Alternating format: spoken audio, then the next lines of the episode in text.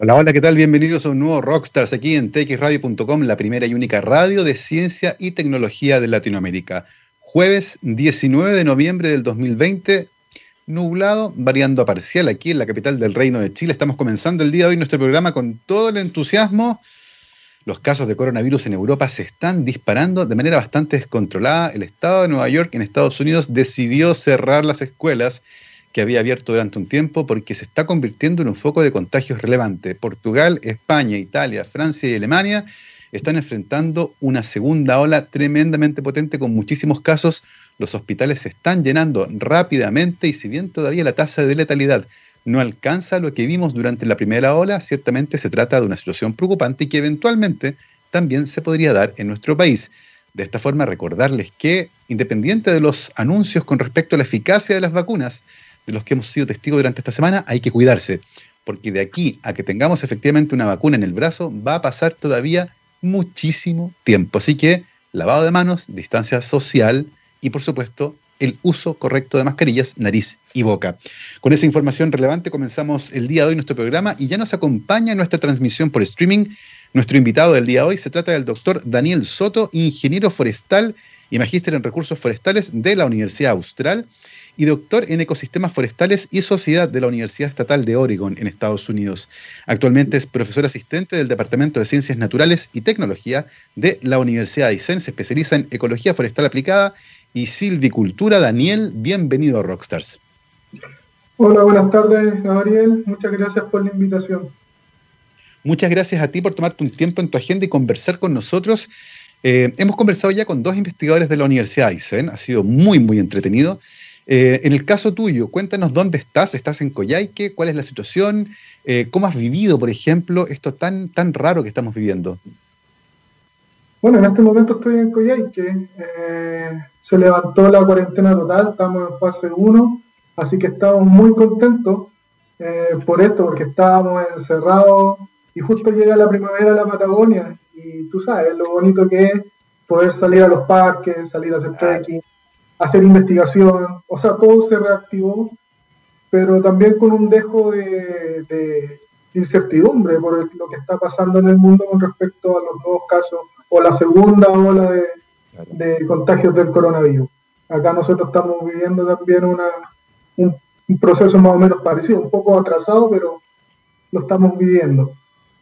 Tenemos bueno, cuidarse entonces a todos los que están por allá tomárselo con calma, ¿cierto? No se vuelvan locos saliendo. Es verdad que la primavera en la Patagonia es muy bonito, pero siempre con responsabilidad.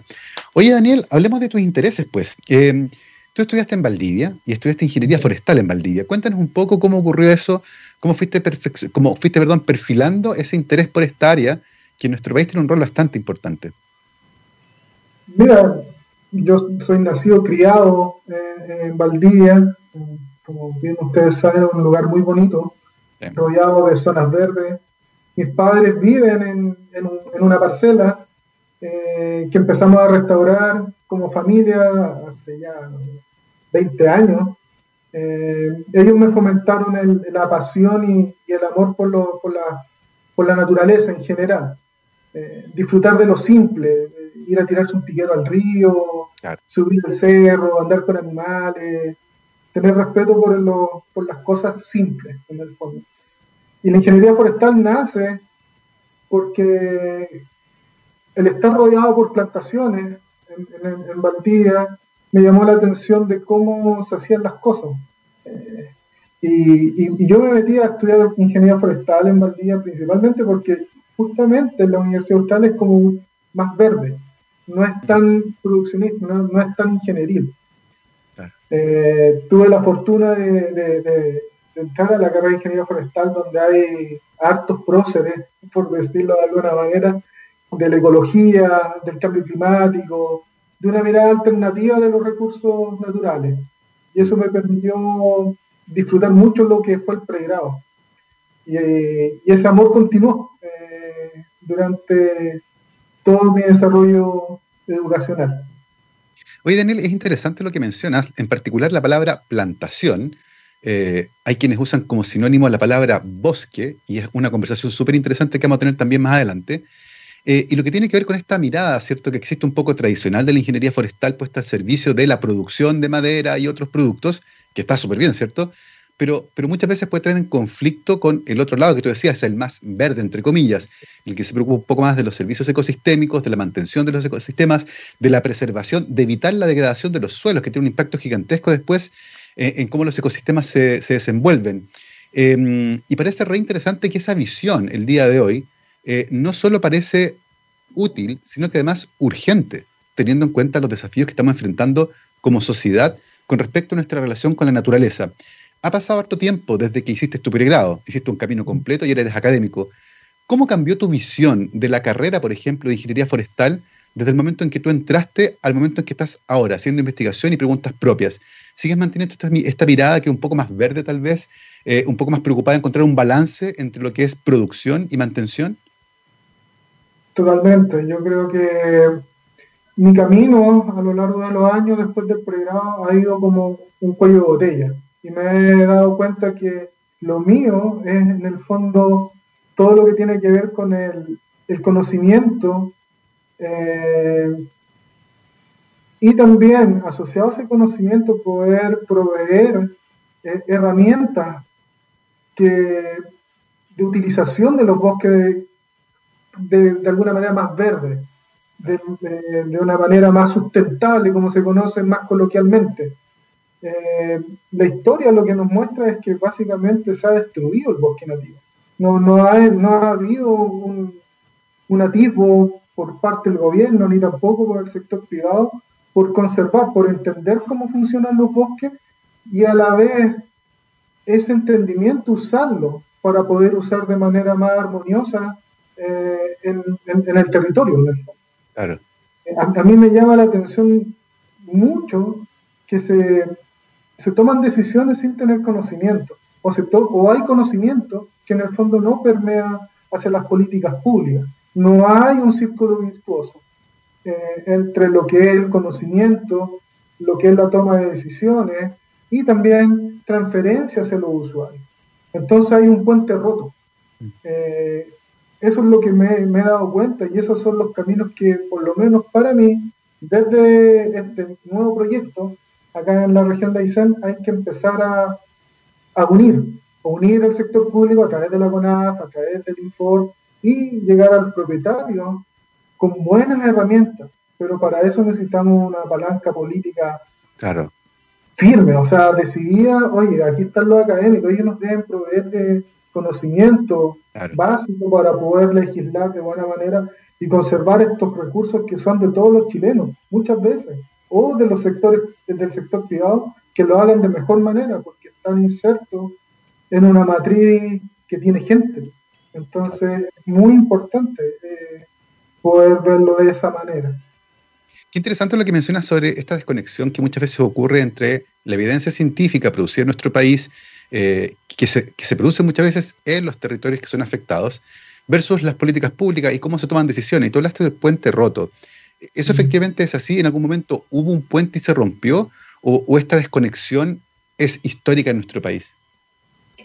Mira, dada mi experiencia, yo creo que hay atisbos muy puntuales de políticos que tratan de informarse, preguntan, oye, ¿qué opinan de esta, de esta problemática? ¿Cómo se podría afrontar? podríamos trabajar un proyecto de ley, pero yo creo que falta mucho, mucho, mucho para poder tomar decisiones que vayan más allá de lo meramente económico, operacional, y que vayan más en concordancia con el funcionamiento que tienen los recursos naturales, tan solo bosques, sino que el sector acuícola, el sector de agua, o sea, todos los sectores que en el fondo eh, están involucrados en el territorio.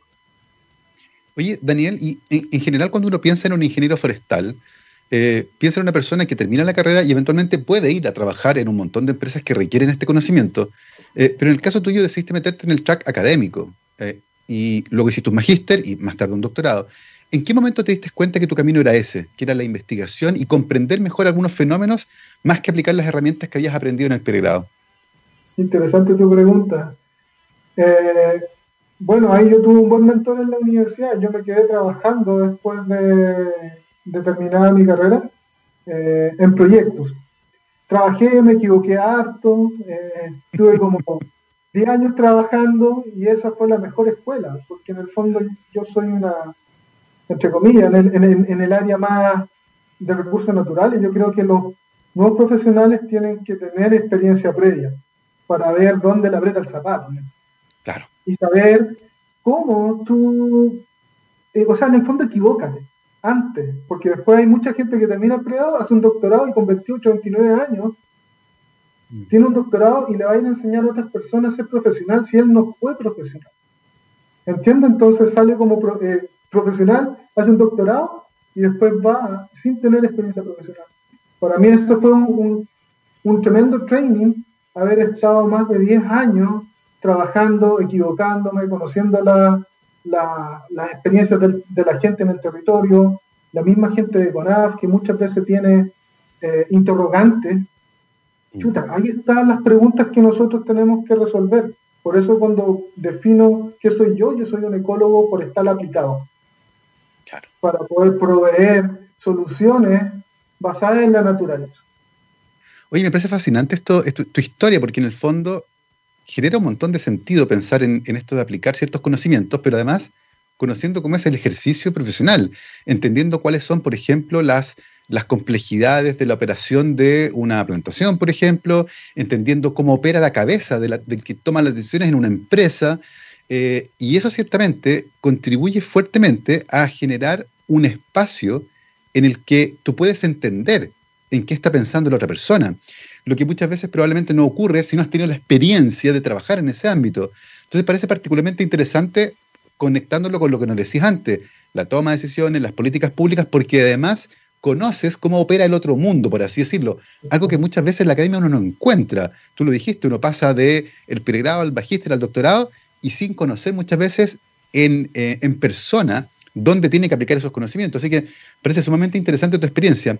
Ahora, cuéntanos, en el magíster en particular, por ejemplo, ¿cuáles eran tus inquietudes? Eh, ¿En qué te fuiste a meter ahí? Mira, básicamente, después de ese tiempo que estaba comentándote, eh, recorrimos harto el, centro sur de Chile con mis colegas de la Universidad Austral y nos dimos cuenta que los bosques adultos eh, de la cordillera de los Andes estaban bien eh, degradados, por decirlo, para que la gente entienda. En el fondo fueron cosechados y los bosques no se recuperaron. Quedaron ahí los arbolitos que dejaron y abajo había una, carpeta de, bambú, que en el fondo no permite que el bosque se recupere y vuelva a ser lo que fue. Entonces nosotros ahí con un colega que trabajaba en lo que es hoy día Willow Willow, eh, trabajamos con una técnica para poder eh, abrir estas, estas zonas y poder en el fondo plantar especies que son parte del bosque y así poder recuperar el bosque más activamente. Le dicen restauración activa, en este caso es rehabilitación de bosque. Y, eh, y en el fondo lo que nos permitió es tener un mix entre los procesos naturales que tienen los bosques, pero ayudados con la intervención humana.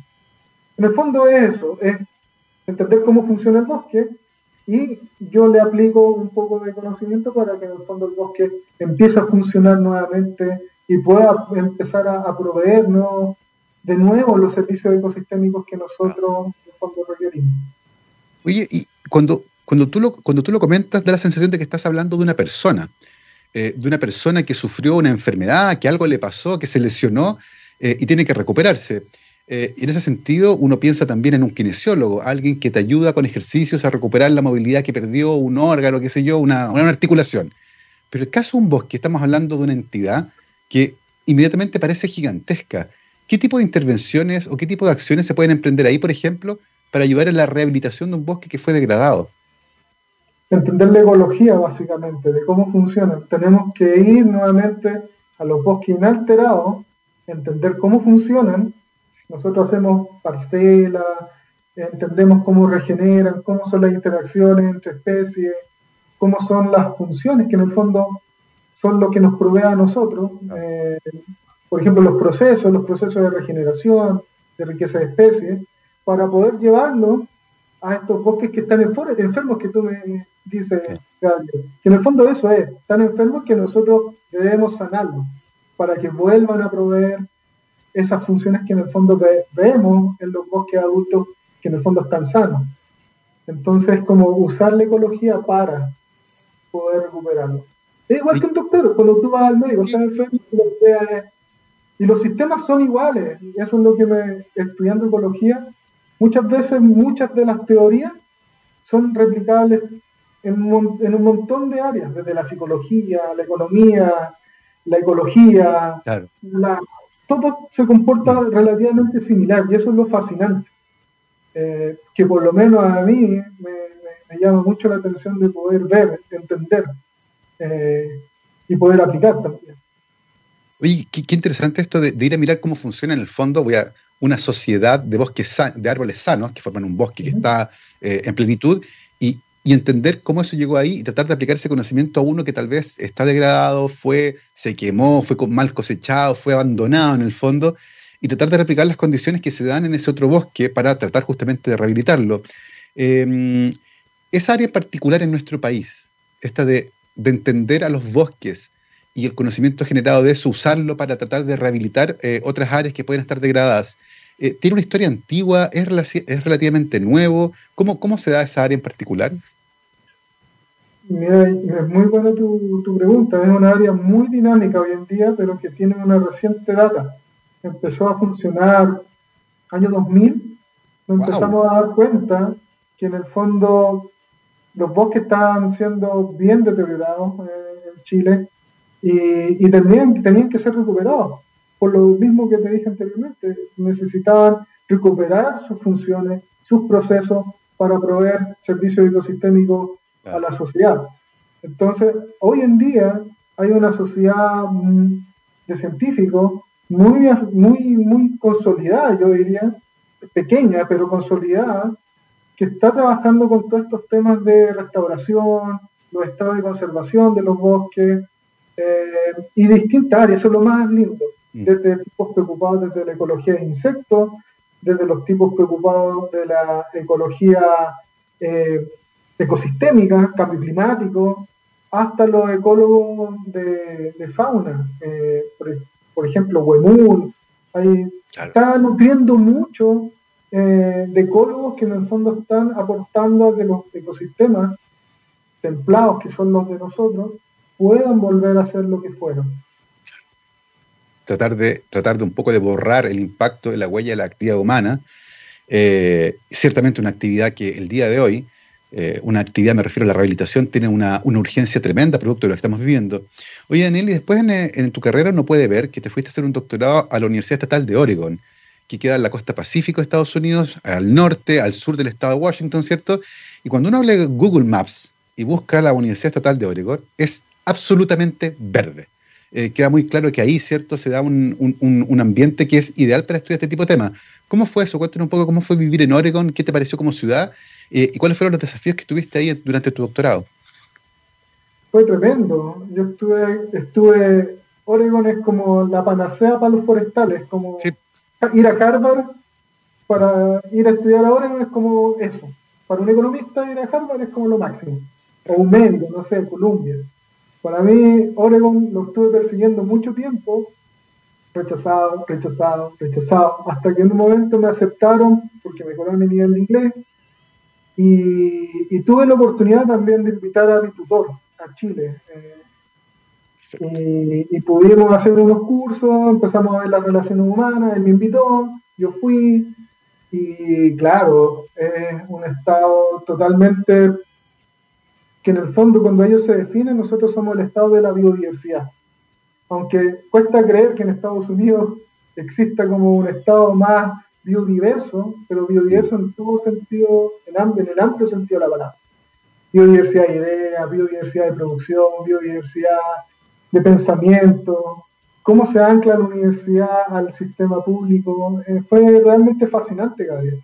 Yo creo que, que, fue una, una tremenda decisión haber esperado esos 10 años que te, que te comenté anteriormente, haberme preparado y haber llegado a la universidad en Oregon fue, fue realmente gratificante porque me permitió entender de distinta manera lo que yo realmente quería hacer.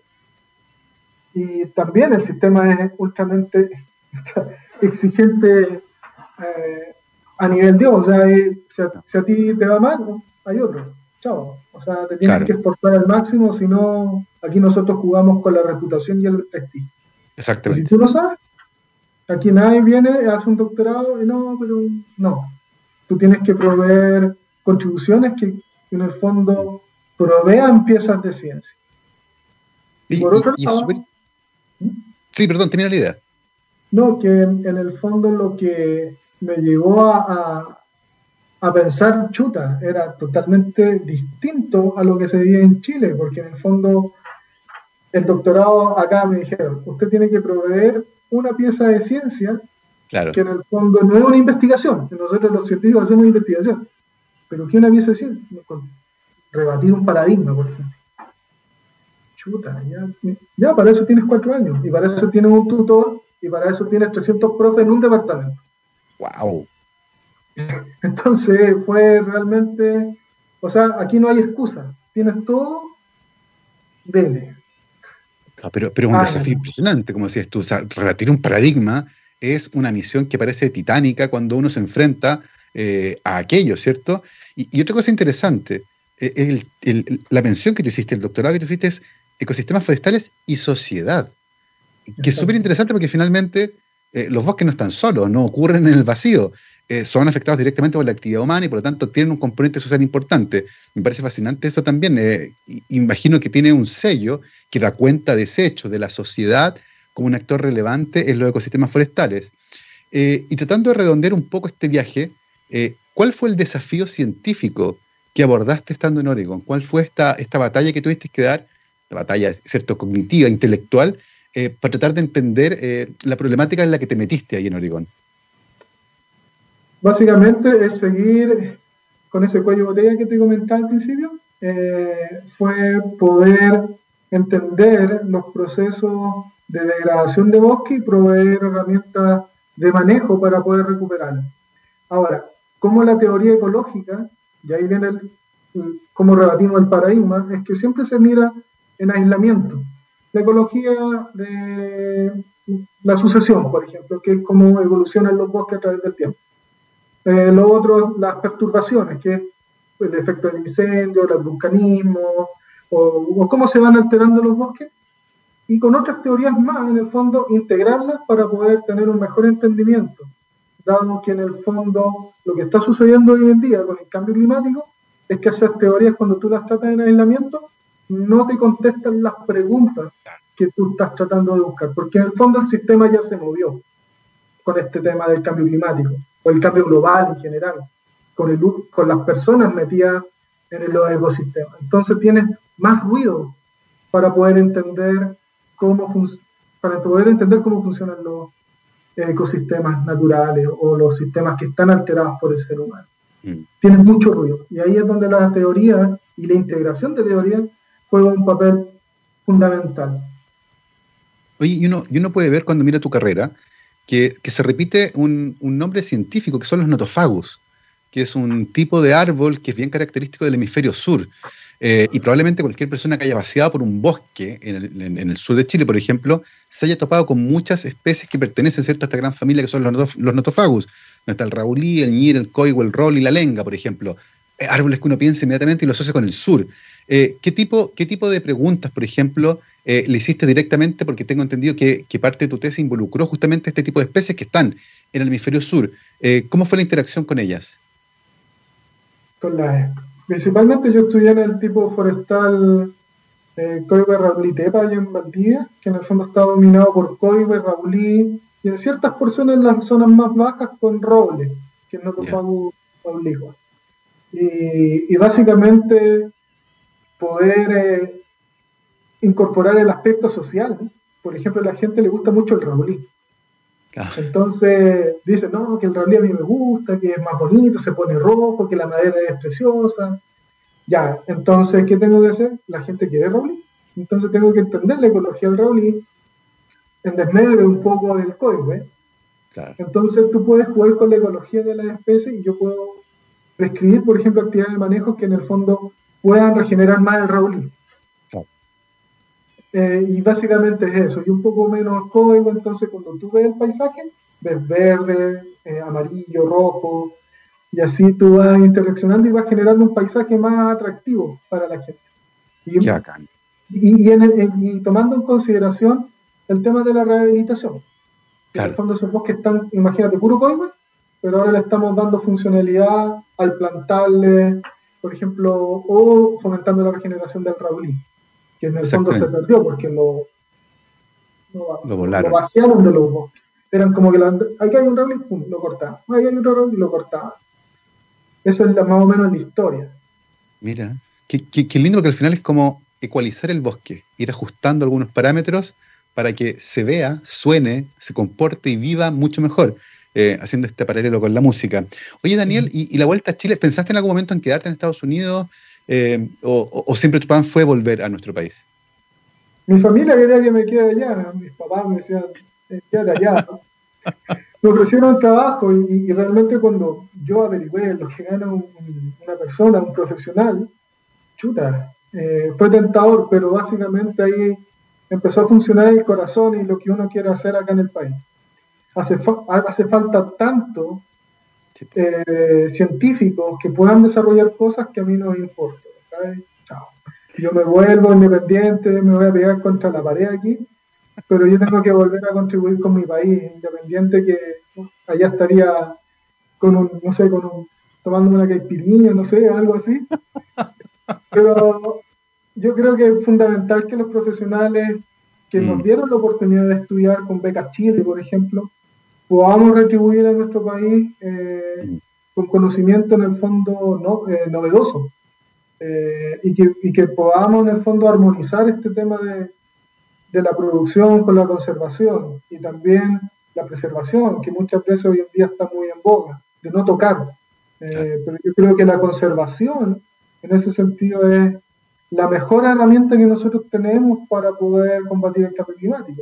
La conservación en sí involucra manejo, la restauración, todos estos paradigmas nuevos que estamos hablando. Entonces yo creo que es fundamental, o si no sería bastante winner de mi parte haberme quedado en Estados Unidos disfrutando la vida, no sé si disfrutando con Trump, pero haber disfrutado la vida más cómoda. Oye, qué bien, Daniel, con la camiseta puesta para el país para tratar de, después de haberse formado en esta área, y durante tanto tiempo, conociendo además cómo funcionaba el mundo real, por así decirlo, ¿cierto?, de la ingeniería forestal, eh, decidido volver al país para poder contribuir acá, donde tanta falta hace, por cierto. Son las 12.31, vamos a aprovechar de hacer una pausa musical. Les recuerdo que estamos conversando con Daniel Soto, ingeniero forestal y magíster en recursos forestales de la Universidad Austral, doctor en ecosistemas forestales y sociedad de la Universidad Estatal de Oregon, actualmente académico, profesor asistente del Departamento de Ciencias Naturales y Tecnología de la Universidad de Aysén. Nosotros vamos a escuchar ahora mismo a The White Stripes, I Can't Wait. Vamos y volvemos. 12 con 35, estamos de vuelta aquí en Rockstars de txradio.com, científicamente rockera. Estamos conversando con Daniel Soto, ingeniero forestal, magíster en recursos forestales de la Universidad Austral, doctor en ecosistemas forestales y sociedad de la Universidad Estatal de Oregon donde lo dejamos antes de la pausa, ¿cierto? Con esta idea de volver al país. Y actualmente es profesor asistente del Departamento de Ciencias Naturales y Tecnología de la Universidad de Aysén. Cuéntanos, Daniel, ¿cómo se da tu llegada a la Universidad de Aysén? Son como sincronías que uno ve en la, vida. Justo cuando terminé eh, el doctorado, volví a, volví a Chile en, en agosto.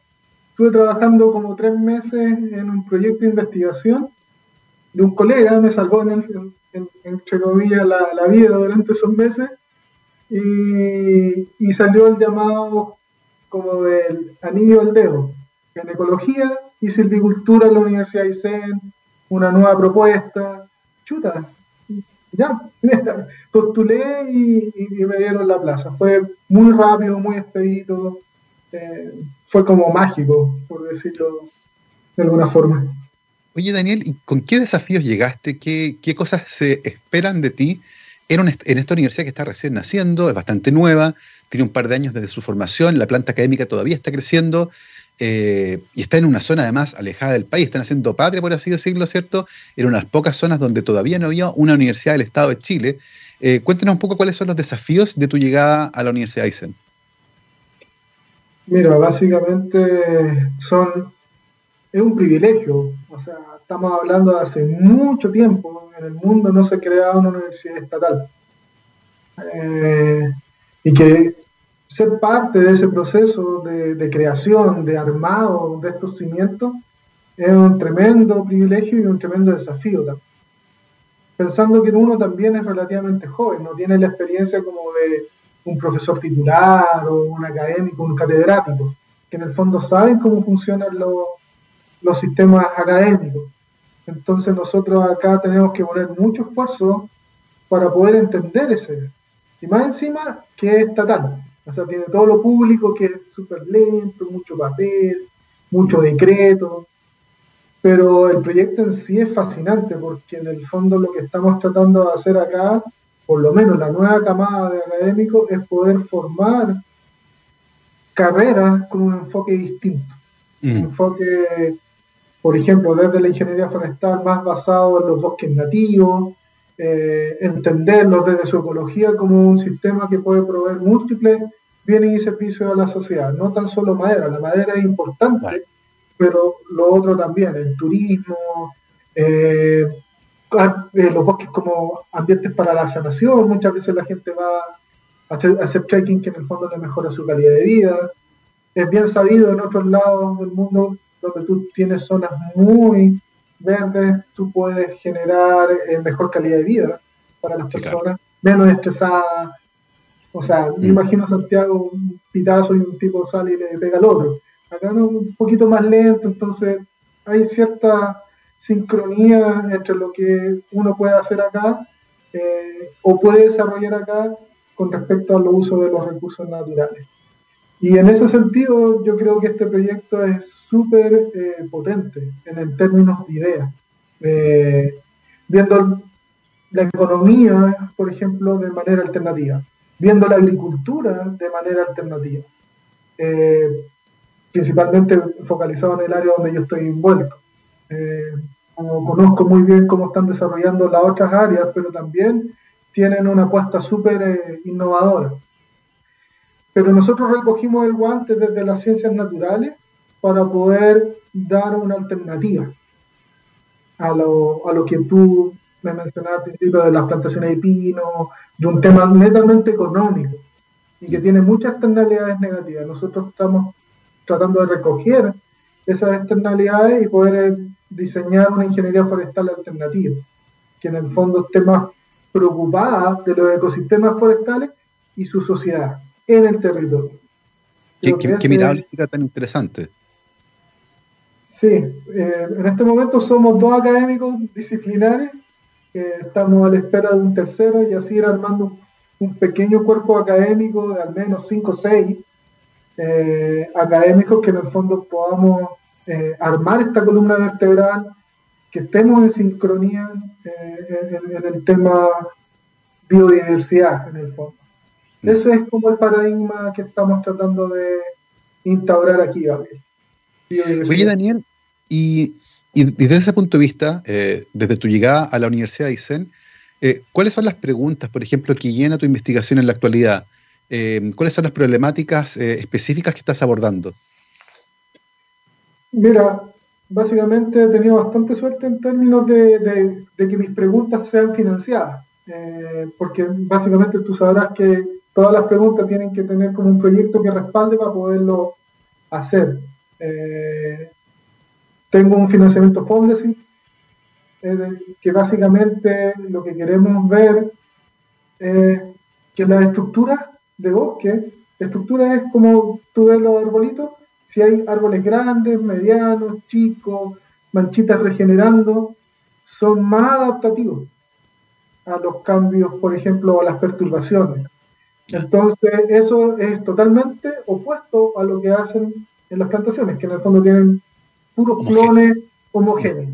Acá la idea es hacer todo lo contrario y la teoría y también algunos, alguna evidencia que está saliendo muy recientemente nos están mostrando que bosques complejos, en términos que te hablaba, que árboles chicos, medianos, pequeños, son más adaptativos a los cambios, por ejemplo, como el climático, eh, se adaptan mejor, proveen un ciclo, por ejemplo, si tú piensas en madera más corto, entonces tú puedes entrar, sacar un arbolito, pero ese arbolito equivale a una hectárea de pino, por ejemplo, si tú, pensando en un futuro, ese árbol lo manejamos bien, un árbol va a tener un super valor maderero, eh, pero saco uno solo, no saco una, una raza, por decirlo. Eh, entonces estamos enfocados como a ese, a, eso, a, ese paradigma de generar estructuras complejas en bosques para que puedan proveer distintos servicios. Es una lógica súper interesante porque, porque finalmente eh, va un poco, apunta a la calidad antes que la cantidad. Eh, y tú decías, es mucho mejor tener un bosque heterogéneo con distintas especies, con distintas etapas de desarrollo, y que eventualmente desde el punto de vista comercial, por ejemplo, podría ser muchísimo más valioso que una plantación de pino, todos genéticamente homogéneos, todos exactamente iguales, pero que tienen tal vez un valor de manera un poco más bajo. Eh, esa visión, por ejemplo, eh, a mí que no estoy en ese mundo, me suena un cambio de paradigma, de nuevo, lo que hablabas tú antes, ¿cierto? Un cambio de visión. Eh, nuestro, nuestro, nuestro ecosistema de, de, profesionales en el área, ¿están alineados con esa visión o todavía están discutiendo si ese es el camino, por ejemplo? Ha costado, tenemos un grupo pequeño, nuevamente, aparte de los restauradores que te, mencioné anteriormente, hay otro grupo de, de ecólogos y silvicultores que estamos preocupados por el tema de la silvicultura en los bosques nativos, pensando en esto de la complejidad.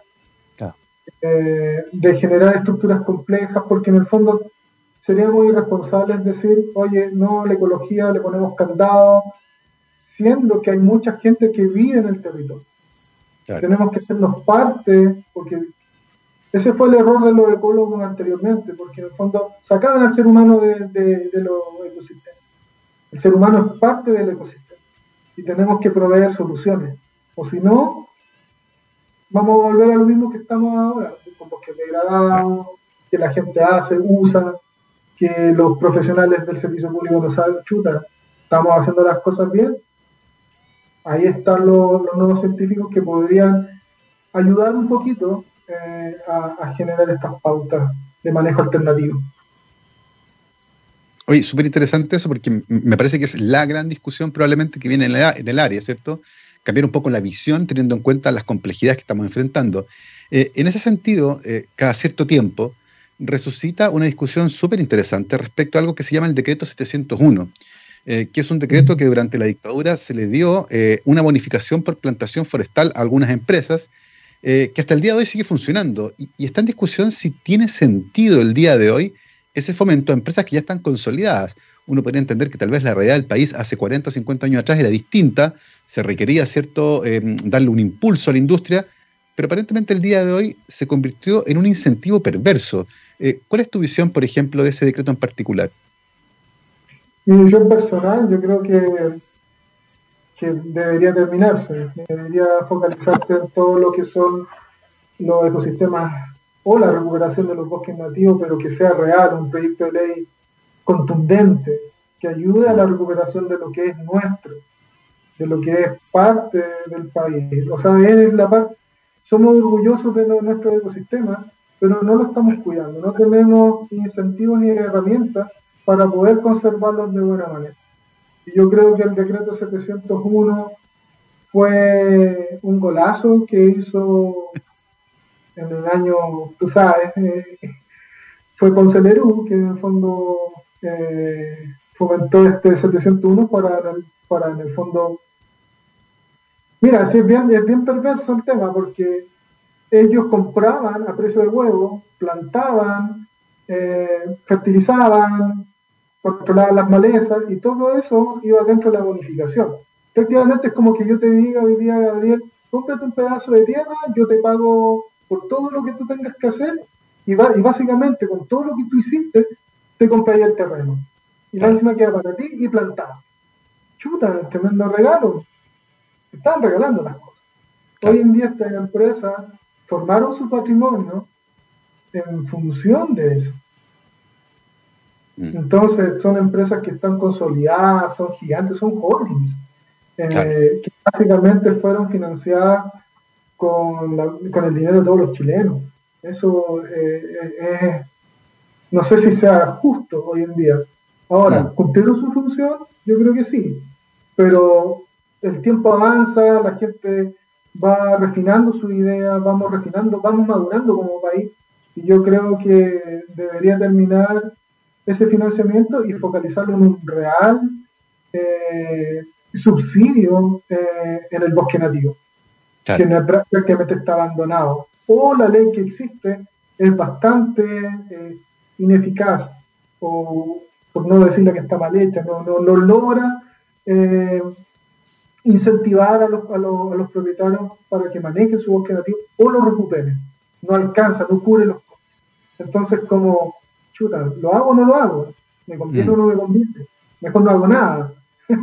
Entonces, yo creo que el Estado debe invertir en lo que es de, lo, lo que es, es de nosotros, como chilenos, como territorio, y debería fomentar eh, una política fuerte con un subsidio hacia el bosque nativo.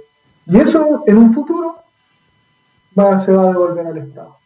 Con bosques vitales, eh, bonitos, que pasen eh, en múltiples objetivos eh, el bienestar hacia la, hacia la sociedad. Oye, Daniel, cuando, uno te, cuando uno te escucha hablar con respecto a esa imagen que tú tienes, queda claro que aparentemente hay un vacío legislativo, ¿no? Que faltan leyes o normas modernas, más discutidas, que den cuenta las problemáticas que describías. Eh, ¿Cuál es el panorama legislativo el día de hoy con respecto, por ejemplo, al bosque nativo? Es bien complejo, porque en el fondo sea, hay esfuerzo legislativo, hay leyes que se han promulgado, muchas leyes que en el fondo los ingenieros que estamos más preocupados de, los bosques nativos, eh, han salido leyes, pero en el fondo tienen que ser reformuladas porque en el fondo el, aparato no funciona, eh, como te explicaba hace un momento, no, está funcionando, no está impactando eh, en la recuperación o en el fomento hacia el bosque nativo.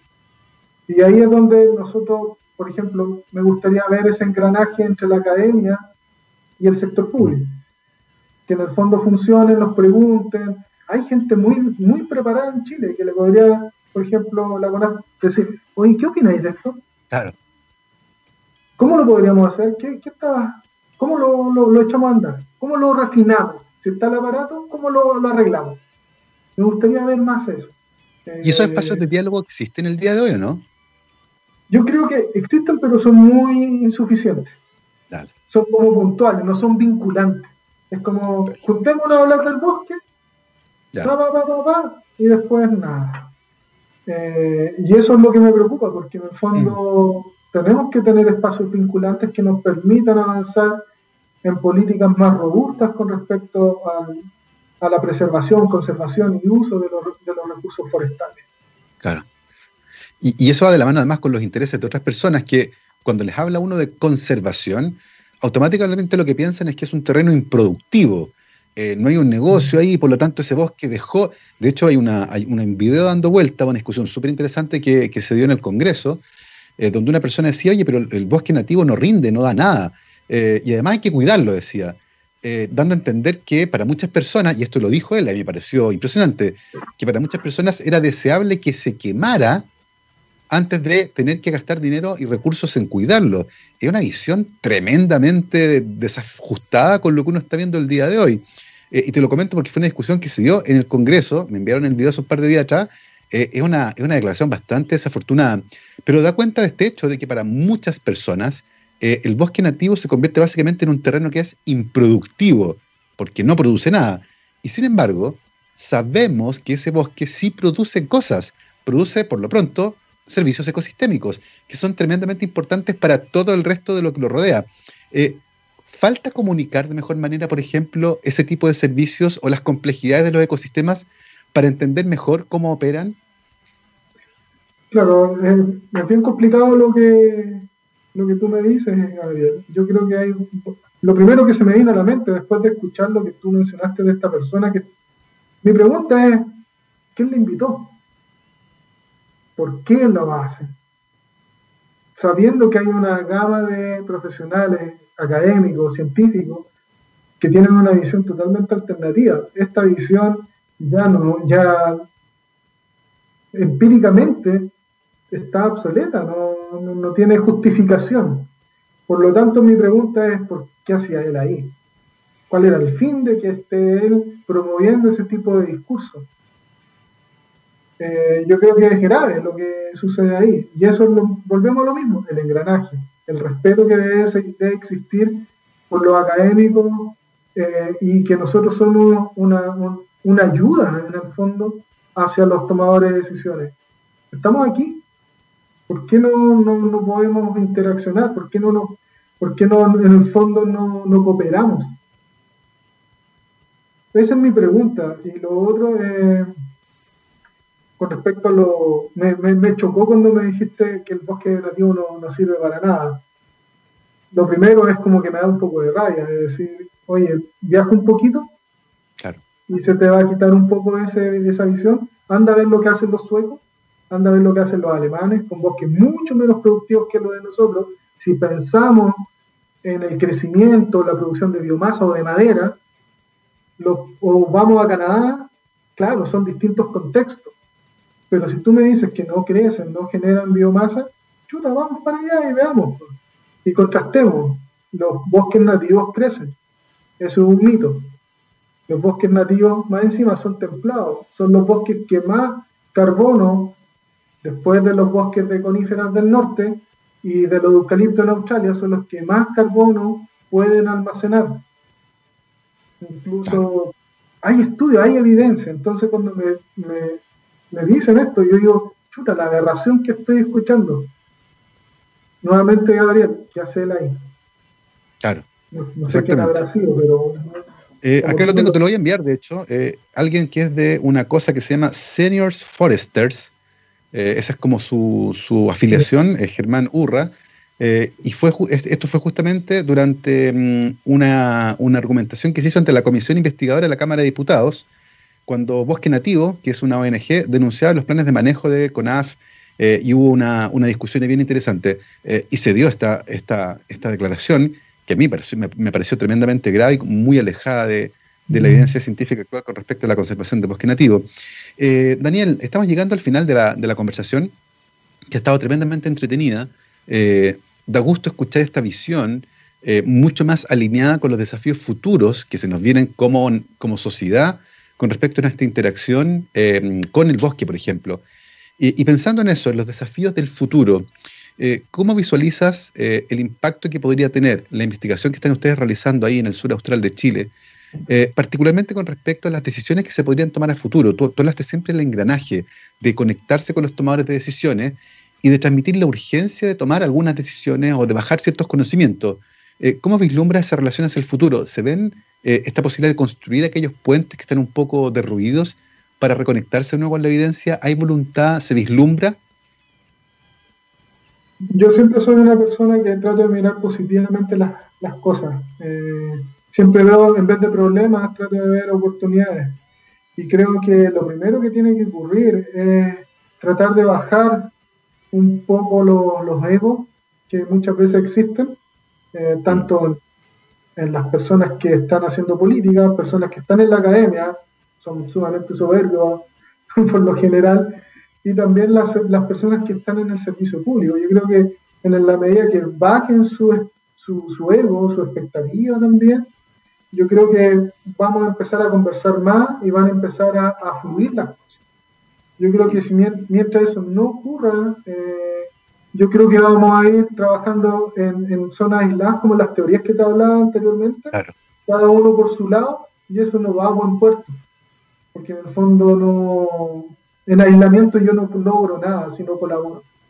Y eso ya se sabe también, ha sido muy ampliamente eh, publicado, que en el fondo sin colaboración entre distintos aspectos o distintas personas no, no hay progreso posible.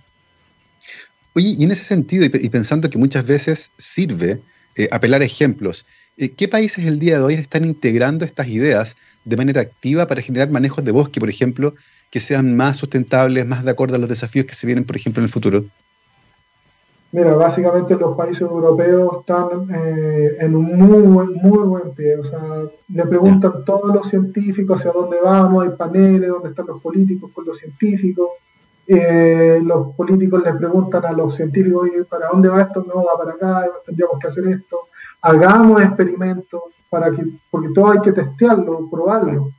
Eh, y ahí podamos poder tener decisiones más robustas en Estados Unidos también, en la parte norte, en los, partes, los estados más progresistas, se ve como que hay una tendencia más eh, hacia los servicios ecosistémicos, la producción de madera baja, aunque sigue siendo muy importante, porque el mejor negocio ambiental que uno puede tener eh, es la producción de madera, porque en el fondo es un recurso natural renovable, y, y, no usar tanto fierro, ta, ta, ta, un montón de cosas, cemento, pero usarlo de manera noble, con respeto, creando una cultura que respete los recursos naturales y que no lo vea como una cuenta corriente que voy al bosque claro. Y voy al supermercado y me compro un plan. No, hay que tener conciencia de lo que estoy haciendo. Y eso es educación, y por eso creo que estoy en la academia para poder aportarle a los chicos en eso.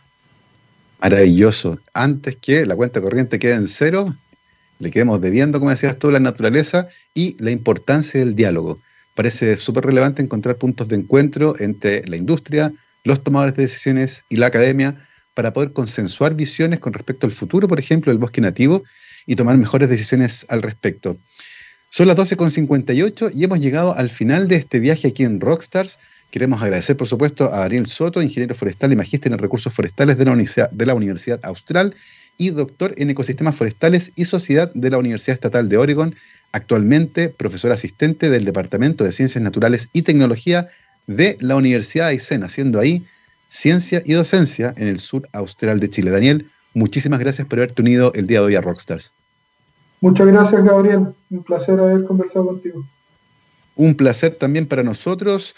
Nos vamos ahora, como siempre, con nuestro especial de música All You Need Is Rock aquí en TX Radio, la radio de la ciencia y del rock. El día de hoy nos vamos con White Snake, partimos con Still of the Night. Muchas gracias, hasta mañana, que estén muy bien, chao, chao.